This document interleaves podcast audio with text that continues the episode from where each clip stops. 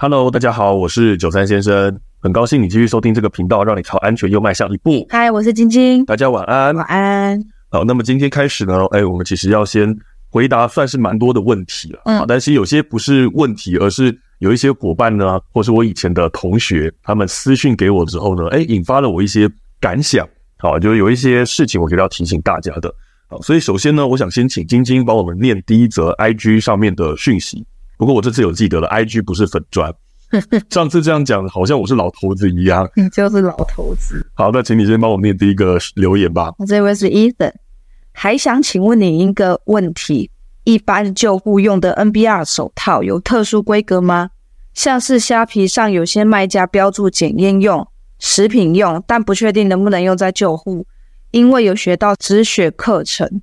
也买了止血带，想说哪一天可能会用上手套。先谢谢您，问题很多。擦概呃，这个伙伴其实他也是忠实观众哦，因为他其实常常会私讯，就是跟我讨论一些事情。有关于影片的吗？呃，就是有关于我分享的一些观念。嗯、对，好，那在这个事情呢，我们手套到底有什么规格？因为讲真的，我以前不在内勤，那我也没有经历过那种就是采购的阶段。但是就我自己前线使用的经验是这样，我们救护车上面会放两种手套，一个是一般的状况，一般救护情形，我们最常戴的那种乳胶手套，那它那个真的就是很大量的耗材。对，我们每次出一趟救护就会换掉一双，那因为车上有两个人，所以至少两双就不见了。那另外一个呢是很少会有机会用到的，那个是无菌手套，那我们只有在遇到大范围烧烫伤的时候才会拿那一副手套出来。诶、欸，我到现在才知道你们车上有无菌手套，哦，真的哈，我从来没看过。我知道很多人不晓得，而且那么紧急的时候，你们有办法遵循那个无菌原则去开那个手套吗？呃、欸，有，我们都会有特别教说那个无菌手套那一包要怎么开，以及要怎么戴。只是真的遇到的机会很少。嗯，我自己以前的经验，我也其实就是练习学习过，但是我从来没有在实物上面开过那一包无菌手套。嗯，像这位医生他提到的这个事情。他如果是要用在说哦，我遇到帮忙止血的情形，那我觉得一般的检验用手套就已经很足够，没有必要用到说我们刚才讲的无菌手套那种情况。呃，医生他其实还有跟我后面聊到说，他要依照我们 Podcast 的介绍，要去来准备他的紧急避难包。哦哦，我觉得其实非常的开心，因为其实我觉得这就是我们录这个节目的主要目的。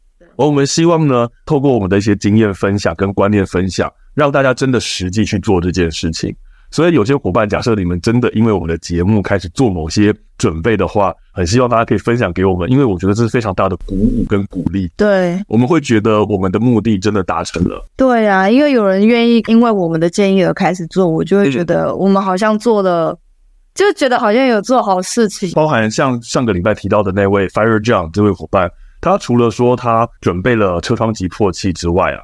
他还有一次跟我分享，就是他听了我们讲助警器的测试之后，他就回到家里把他家里的助警器全部测试一遍，然后结果他很意外的发现到每一颗助警器都不会响，怎么会这样？他跟我说，他后来把助警器拆下来，打开来一看，才发现里面有装电池哦，但是电池的塑胶套膜根本没拆啊。他说是全部哦，家里他好像是跟我说七颗还八颗助警器吧，全部都是没拆那个保护套。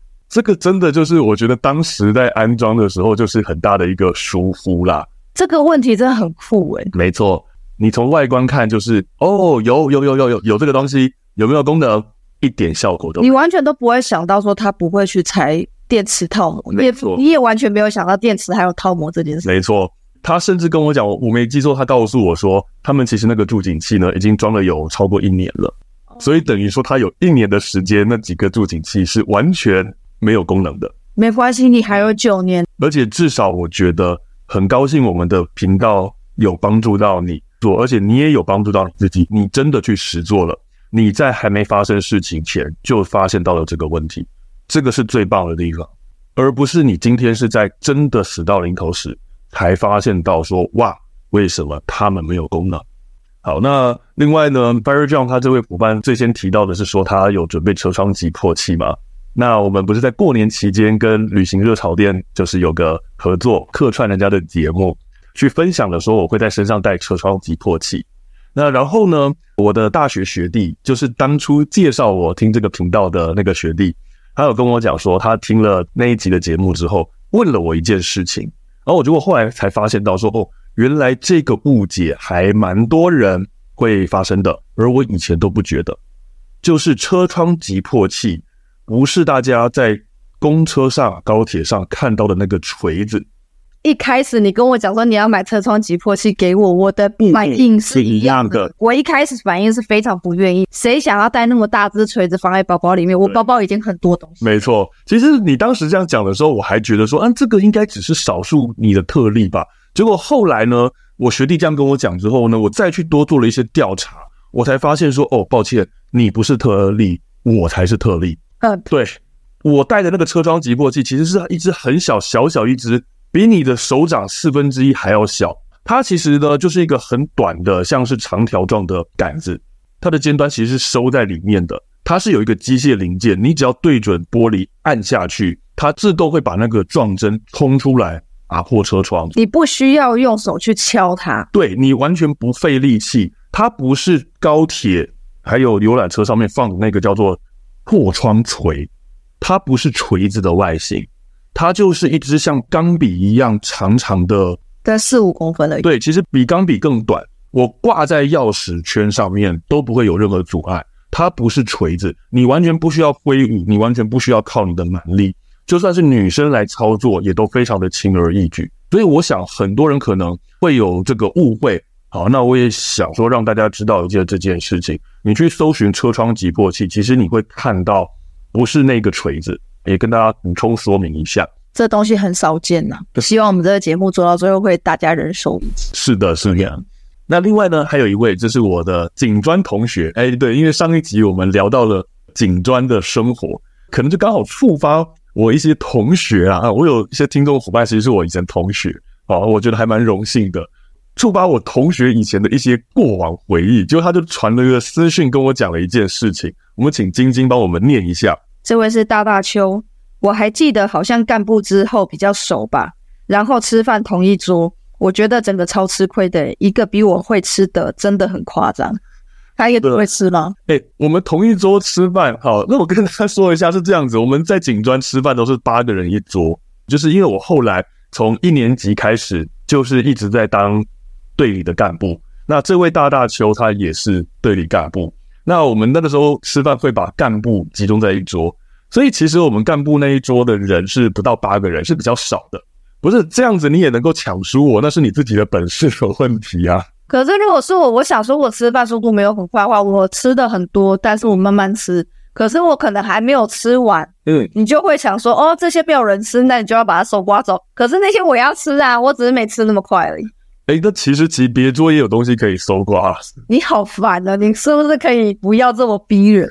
我没想到，居然我有同桌的同学就觉得说，啊，原来跟我吃饭同一桌有压力。所以你看，我以前食量真的有够可怕了。我以前真的很能吃，而且这位大大修他其实也食量很大，因为他身高也很高，也跟我一样是个很大只的人。可以理解，因为你们身高那么高，可能勾起人家学生时期不大好的回忆。好玩呐、啊！对啦，好那。呃，那这位大大大邱哈，其实我都习惯叫他大邱啦。哈。那这个大邱，他其实还在台中市消防局服务。我们之前有跟大家聊到我很喜欢的一款桌游叫《火线任务》。那我那时候不是说了吗？我还帮厂商牵线，联系各个县市的消防局，然后送各个消防局呃免费的桌游。然后结果这位大秋跟我说说，诶，他也拿到了，啊，他也有玩。我那时候不是有讲到吗？我跟大家分享。我觉得《火线任务》这款桌游里面啊、呃，有哪些事情跟现实不符？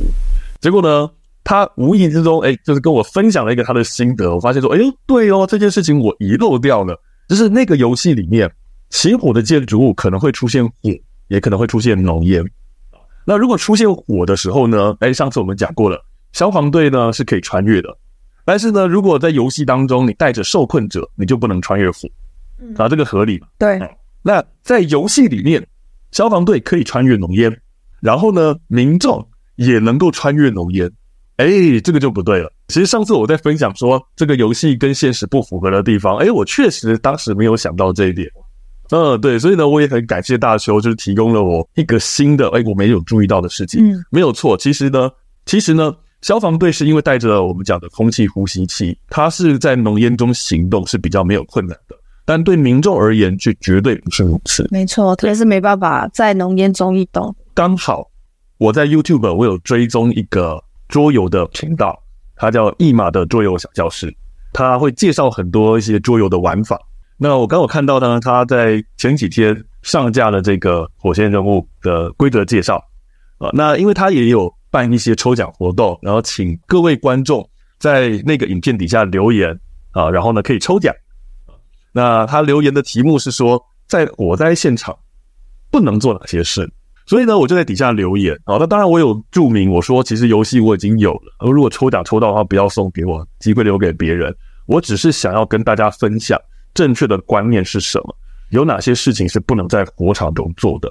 今天的主题，我们就从刚才的大邱讲的民众不能够穿越浓烟，以及呢，我看了那个影片底下的留言之后，我们来跟大家讲讲一个。火场求生当中很常见的迷思，就是对于浓烟的认知。首先呢，呃，我当时在那个影片底下留言啊，我讲了五件不能做的事情啊。第一个我说不能跳楼，第二个呢，不要找毛巾去塞门缝啊。那第三个不要躲浴室，不要躲厕所，还有第四个不要往上逃，以及第五个，哎，就是我们今天要讲的重点，不要去找湿毛巾，不要去找防烟袋，不要去用防烟头套。可是我现在去到很多公共场合，他们都还有防烟头套。哦，是，我知道，我知道，这个是某些医院都还有。这是过去留下来的遗毒。我觉得要排掉这些毒呢，呃，是要一些时间的累积啦。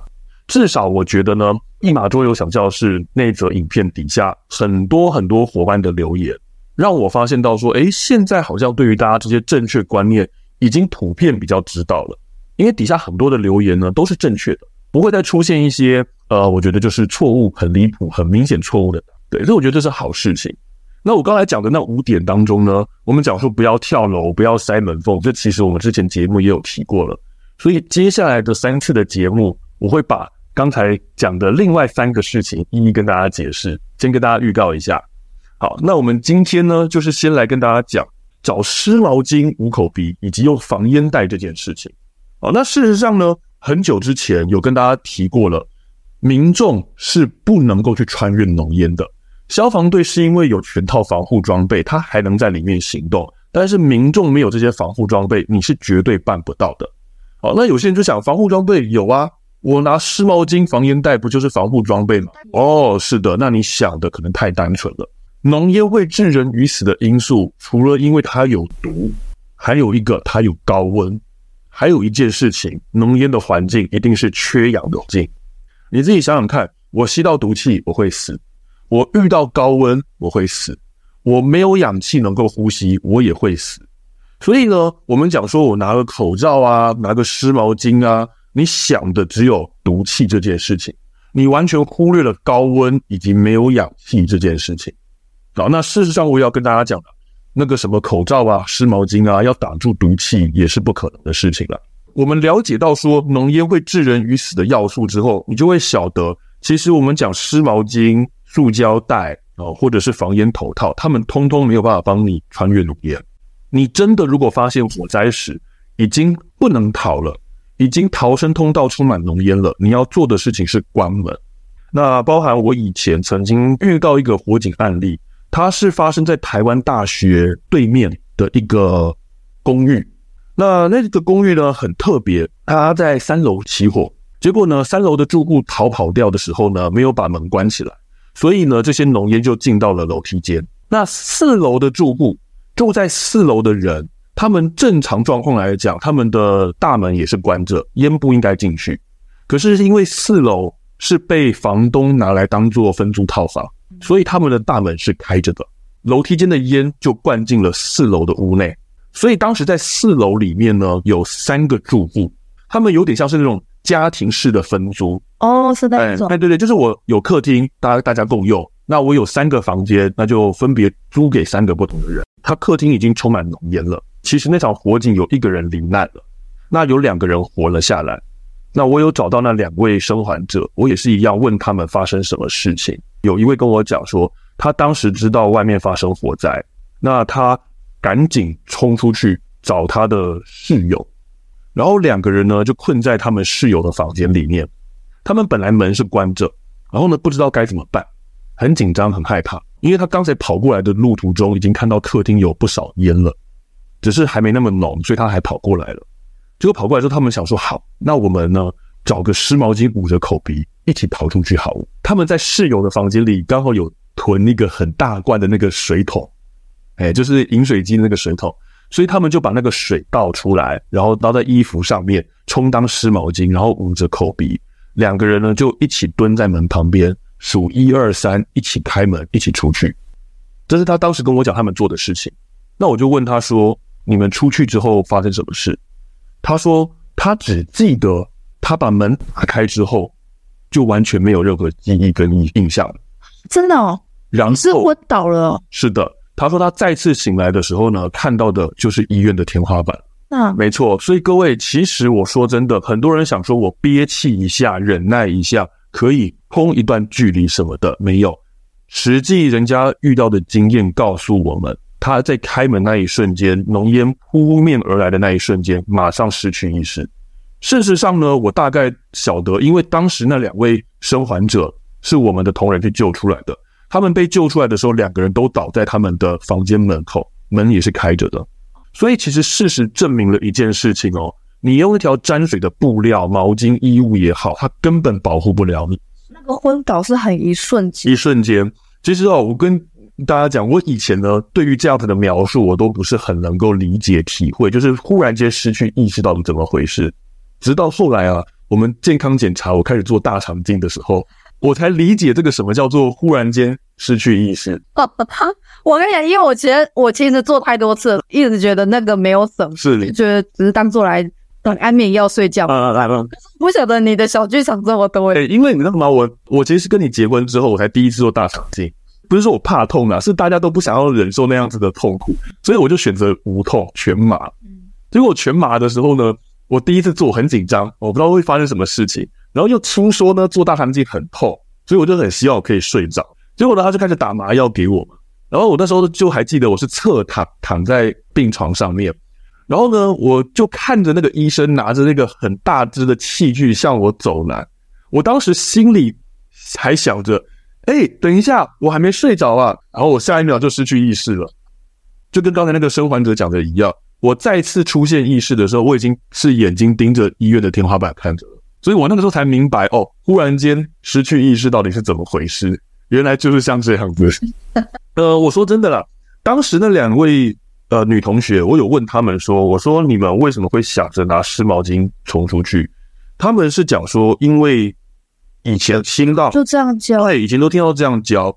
我问他们说：“你有没有想说要留在房间里？当时你们还没冲出去之前，房间里有没有烟？”他说：“其实是没有的。”所以，我当时在访谈的时候，我也跟他稍微解释了一下这样的概念。我说：“我不希望你再次遇到这件事，但我希望你可以用你亲身的经验告诉大家正确应变该怎么做。就是当时他们房间里其实没有烟，门关着，他们就可以活下来。”他不需要遭受后面这样的痛，虽然他还是活下来了，但是我在跟他访谈的过程当中，他大概就是讲三句话就会咳一声，讲三句话就会咳一声，对，肺部还是有受伤，一定是受伤的，而且呢，那个伤可能会跟着他一辈子。对，嗯，因为很多肺部受的伤其实都不可逆，就像抽烟一样，讲一件事情，很多人都觉得说我抽烟抽了几年，但只要我戒烟的话，我就是会。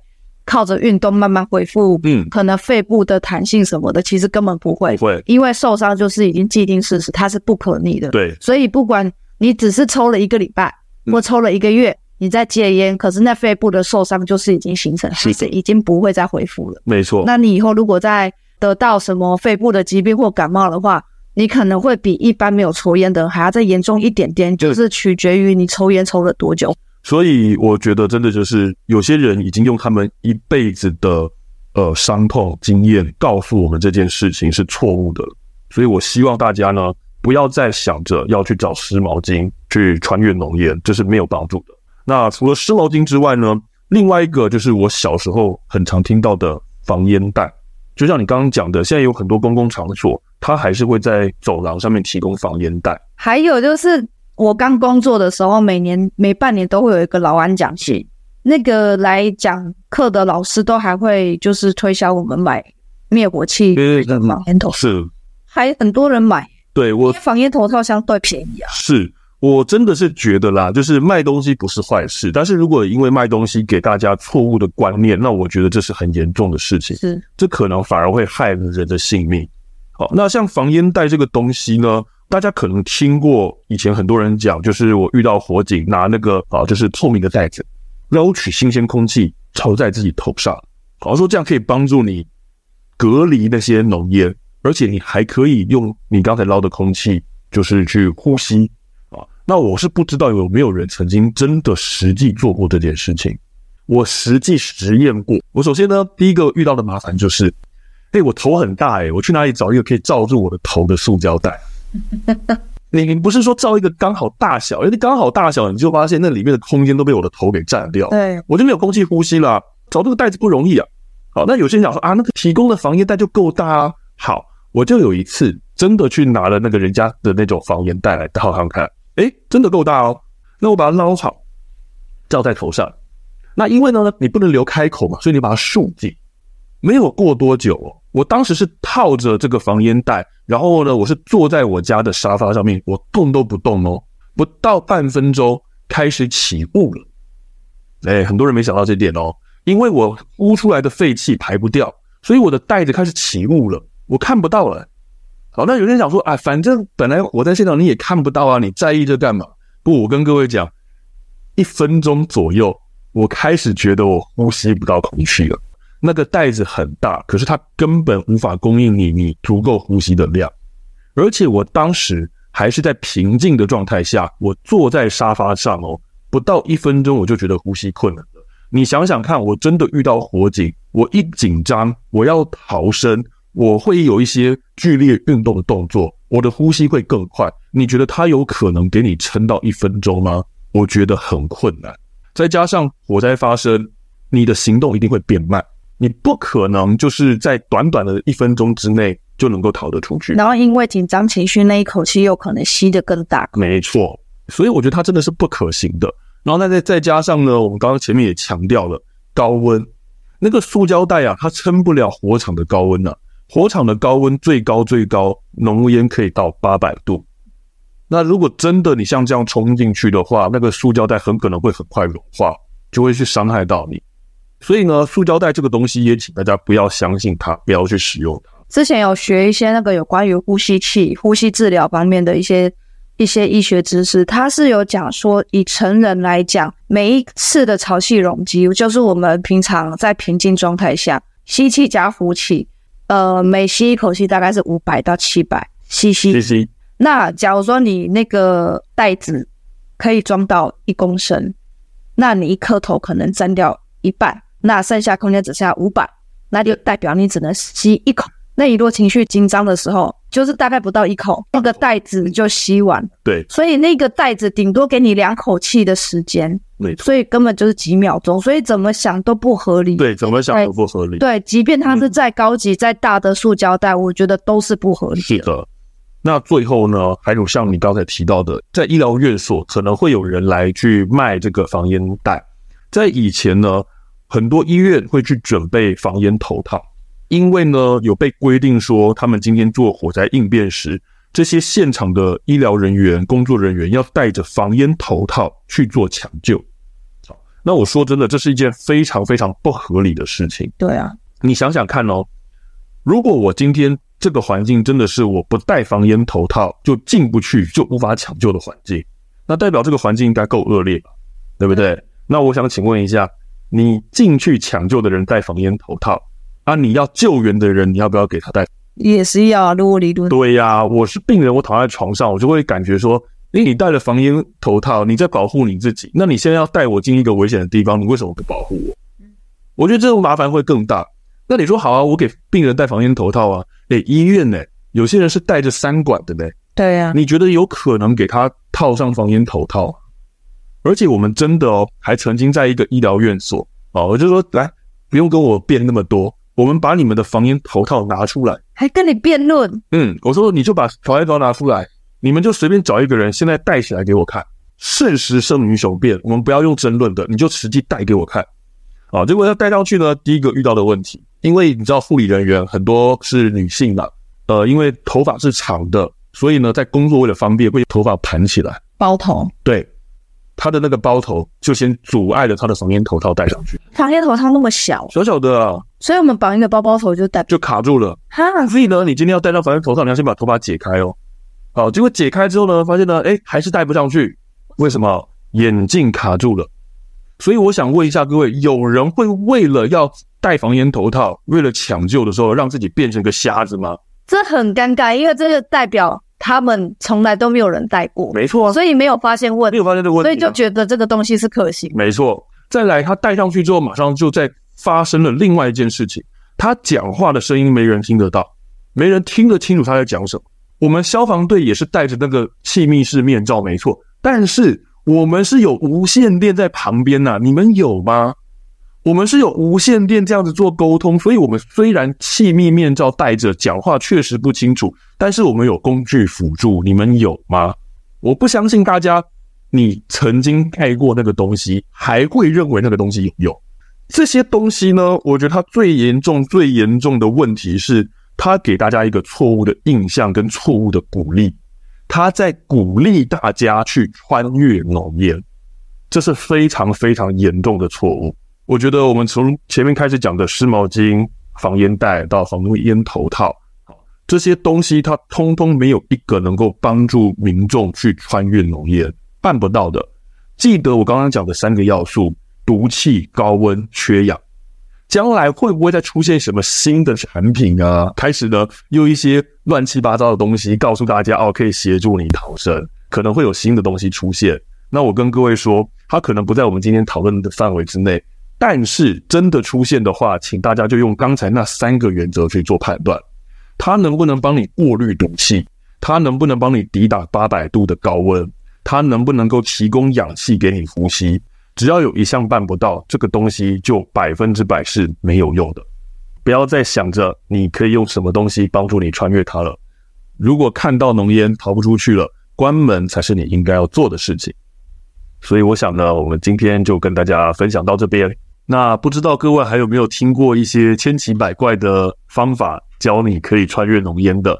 欢迎大家跟我们分享，会帮你们答疑解惑。那么希望呢，今天的分享内容对大家的安全有所帮助。如果各位有从这一集获得收获的话呢，那请大家给我们五星好评或者是小额赞助，对我们都是非常大的鼓励。也欢迎多多提问，我们最喜欢回答你们的问题了。另外，如果想看精华影片版的话，请上 YouTube 搜寻九三先生，按下订阅。我们会在新节目上架之后一周发布影片。